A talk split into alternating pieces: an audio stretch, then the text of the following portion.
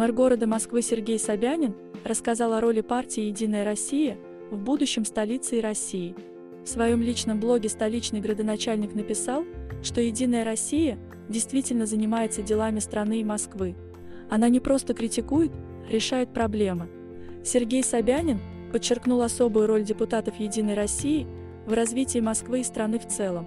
Депутаты принимают решения о будущем не только на высоком уровне в Государственной Думе, но и на уровнях местного самоуправления и муниципалитетов.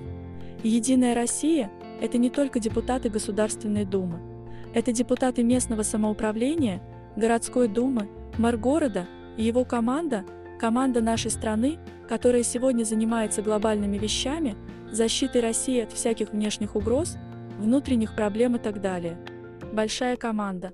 И другой силы, другой команды, как классик говорил, которая бы сказала – а мы решим эти проблемы. Такой команды нет. Покритиковать? Ну да, а команды, которая взяла бы на себя ответственность и реально смогла бы что-то решить, такой нет. Кроме того, Сергей Собянин призвал развивать Москву так, чтобы она не проигрывала конкурентам, чтобы люди не хотели уехать.